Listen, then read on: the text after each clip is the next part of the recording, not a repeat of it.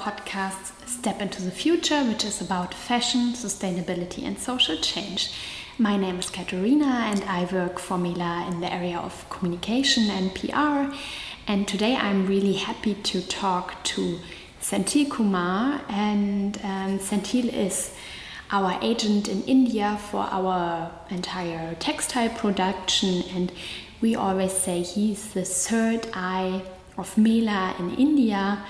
We work very closely together with him and um, are almost working since the beginning of Mela. Um, yeah, with Senthil and his company, and right now we are sitting in Sri Lanka, and um, where we are visiting our shoe production and um, developing a new shoe model and looking into our sustainability projects here. That's why you also will hear a couple of bird voices in the background.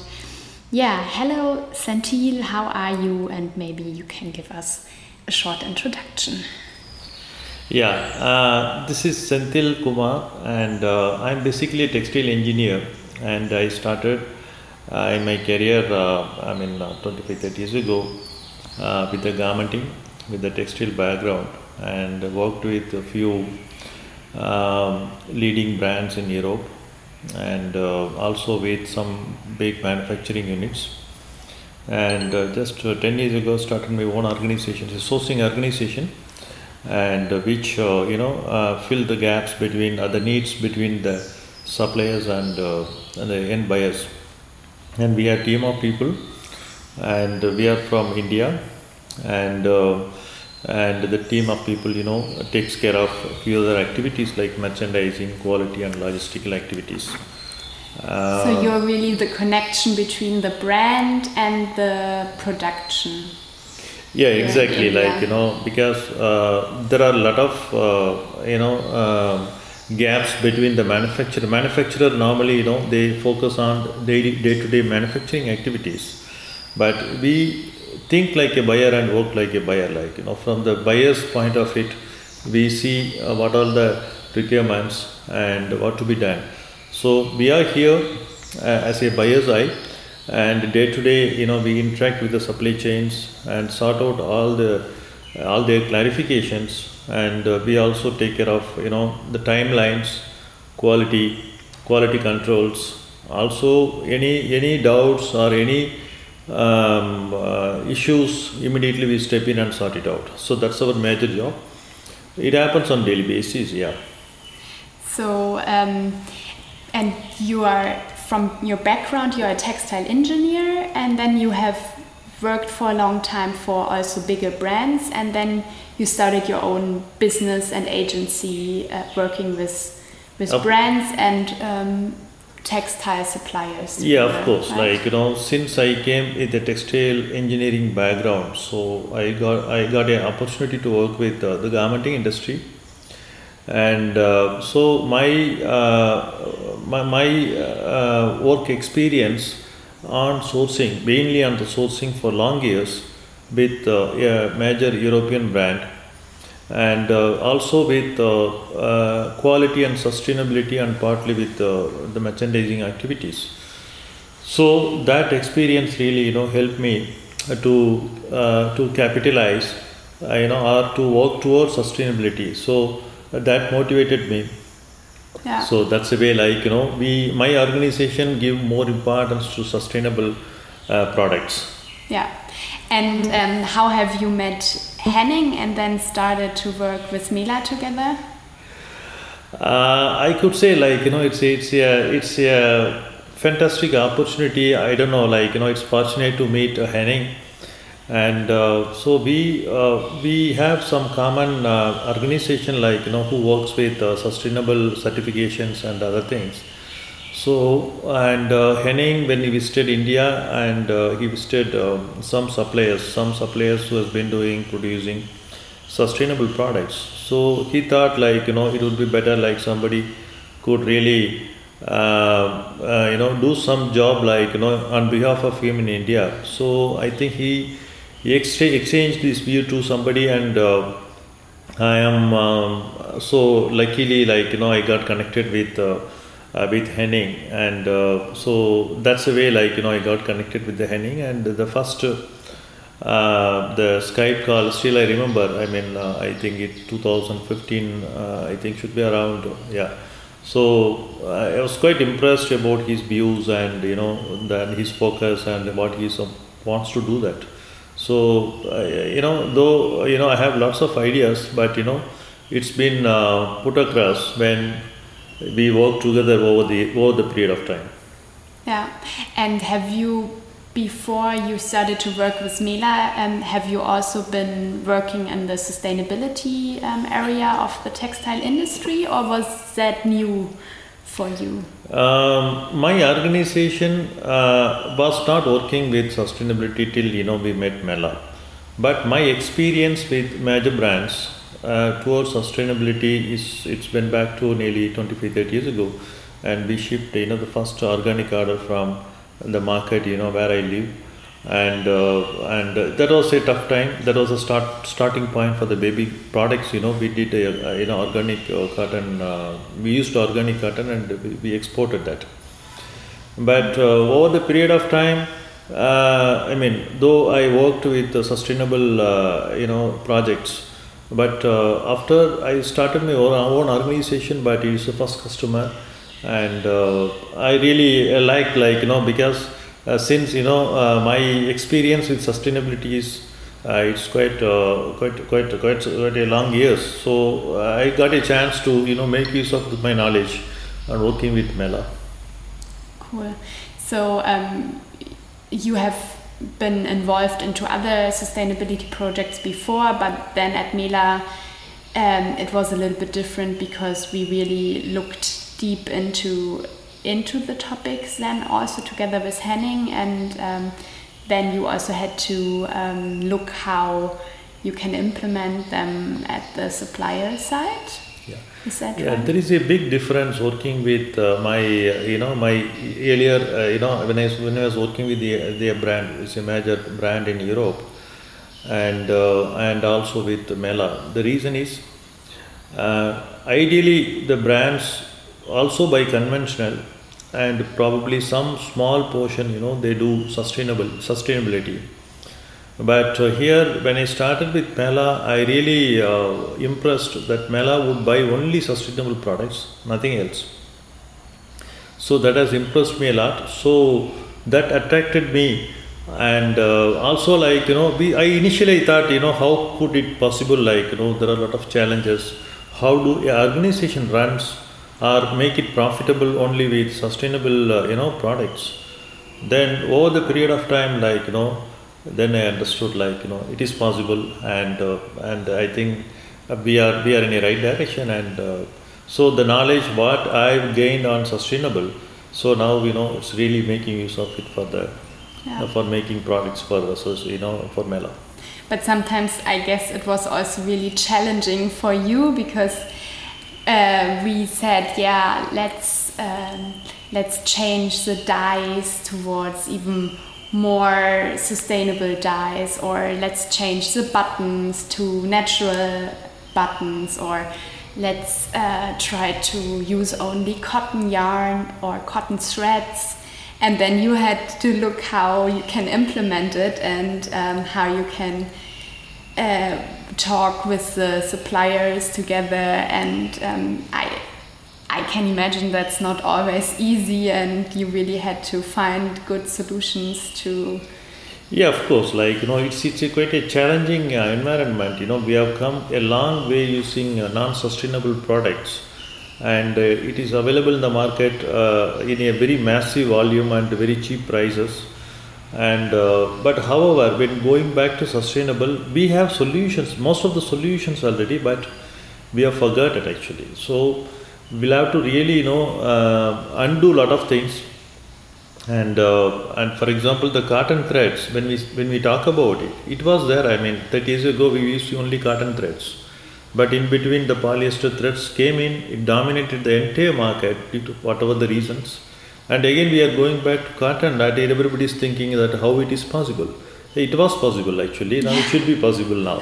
So, uh, since my experience, you know, the long experience with this industry, also helping to some extent, I am connected with uh, the people, good people, and who gives good solutions in the uh, in the in the sustainable uh, supply chain, and uh, that's the way, like you know, we could make it very successful. And I'm sure there are challenges, but we, we don't compromise actually till we find a solution to anything like what we are looking for and we keep trying and we keep improving our products towards sustainability. Yeah. And how, where do you see the biggest sustainability impacts of, um, of Mela? At what kind of, or at what part maybe? I'm sure um, on the supply chain, um, nowadays I could see a big change on, on the on the manufacturer side like you know um, uh, those people who was doing conventional cotton when they get an opportunity to organic cotton uh, it is something close to the heart for them like you know they they also feel comfortable that you know they are contributing something uh, beyond business they are contributing something to the environment to the society or whatever I could see the feeling from the supply chain, whether I, when I meet a fabric supplier or dyer or whoever it is, even small accessory supplier, when I talk to him about uh, the sustainability and this is what we wanted. And uh, I know that, you know, we cannot make a bigger volume uh, uh to start with, but still, you know, the contribution from the supply chain is quite positive and uh, everybody is willing to change towards that. But people need some direction, do not know how to do that, but everybody is willing to really move towards sustainability. That I could see that. Yeah. And uh, um, yeah, I mean, uh, I'm sure, like you know, uh, though the, the, the contribution or the the proportion of business is, I mean, little low, but the the sustainability of in the sustainability businesses keep growing now. Yeah. So you see, like the whole sustainable um, business area also in India growing in the textile industry? Or? Yeah, of course. I see that you know there is a demand demand for uh, sustainable uh, products, and even the local market people after this uh, the the COVID impact and other things, I could see a big change in the people's mind uh, towards sustainability and uh, um, uh, and again. Um, you know the global warming and uh, you know there are a lot of things impacts like you know where we have not even dreamed about it but that's happening now so people started thinking why it's happening so they are trying to connect so yeah. it is the, the, the, the solution or the answer is sustainability again for any impacts you know they're thinking of um, also uh, you know the another big impact that you know since uh, we do with uh, we, we work with the fair trade approved suppliers with fair trade principles i am sure that you know it is also start giving a change in uh, uh, the lifestyle of the sub, of the, the workers at the bottom line on the working timings on the minimum wages or the living wages and those areas. Uh, it started making changes in the in the supply chain that i could started yeah. seeing that yeah so really in the in the life of or the work of the workers of the textile workers through fair trade and all the topics included in fair trade such as working hours and there is the biggest one of the probably one of the biggest impacts also um, how yeah, you how are right. differs, differs from the conventional market, I guess. Yeah, of course, you are right. Like you know, because there are other plenty of other certifications uh, is uh, is uh, in the market, but uh, the trade and organic. I mean, the, the, when we talk about organic, it's it's it's on the mainly mainly on the pro, for the product, and uh, the the trade, uh, you know, it's mainly for the working conditions and and uh, the, the minimum wages to the workers. So together, like you know, I am sure that you know we make a better products with in the better environment, and uh, even the in the manufacturers also happy that you know uh, they are getting um, they, they they have been directed in the right direction. Yeah. Yeah. Cool, and um, maybe you can also uh, tell us how often do you have to visit um, the textile productions personally, or is it your team who goes into, for example, to our supplier PureCots when there is a um, production going on? Is it you who, who goes there and makes quality checks, or? Yeah, so far, you know, as a, as a, one of the partner in this organization, and uh, I would ensure that you know I am available uh, before the shipment. I mean, um, the, during the final inspection time, I just wanted to see the product how it was made from the manufacturer. So I keep traveling, uh, uh, uh you know, to the suppliers for inspections, and also my team um, also visit during the production process. Like you know, they go for uh, making checking the size set or just to checking uh, what is the, the timelines, whether things are in control, and uh, the, the entire process, you know, follows the, the, the, time and action calendar normally we do follow. And they frequently go to the factory and meet the people and ensure the order is in track. And also we do inline inspections and we pick up garments for testing. So there are there are multiple checkpoints and multiple you know interactions we do have with the with the suppliers for which my teams uh, would be visiting the factories. And um, and also we would we are in touch with the supply chain. Like you know it's not that only the manufacturers. And we go beyond that and talk to the fabric suppliers and talk to the trim suppliers. And even talk to the, the accessories who makes accessories. Like you know so we are in touch with every corner of the entire supply chain and make them to understand what is Mela buying and what is the principles and what is the certifications. You mm-hmm. know. So, so for example, then with the cotton thread, you also have to invest where our supplier PureCots, for example, can buy the cotton thread and where we can get a good source for it? Of course, like you know, the main objective of my organization is to connect between uh, yeah. the people. So when we when the when the requirement uh, comes from the customer is switching over to uh, you know sustainable uh, you know the uh, accessory like cotton thread. So immediately like you know with our connections we will come to know who are doing a, i mean reputed uh, with a reputed brands who are doing a good quality cotton threads. And we immediately connect to our suppliers and uh, and we also make sure that you know the the cotton thread supplier or whoever it is you know uh, supplying a right product to our garment supplier. So that's a major role of we, what we do. Yeah. and uh, the manufacturers mainly they focus on uh, the manufacturing of the product. Sometimes like you know they may be lagging with the knowledge of what what's supposed to be bought or what's supposed to be you know, uh, I mean, connected with that the, the product what they produce. So whereas he, we, you know, uh, our team will ensure the right material is being, uh, you know, connected with the product. Yeah. So that that's the part, you know, we do it. Yeah, yeah. Thanks a lot, um, Senthil, for the interesting insights you gave us, and I think um, we can really be happy that um, you look for us that the quality of our products is, is good, that everyone is gets satisf satisfied by wearing a new trouser which has a perfect fit and um, then you are also taking care of implementing all the sustainability um, uh, product innovations we are working on and um, yeah. So yeah, it's my pleasure. I mean, uh, meeting you and working with Mela over the period of time, and I love to work with Mela. I am sure together, you know, we would do, uh, you know, more or uh, much more in sustainable uh, area. Yeah, yeah. That's my.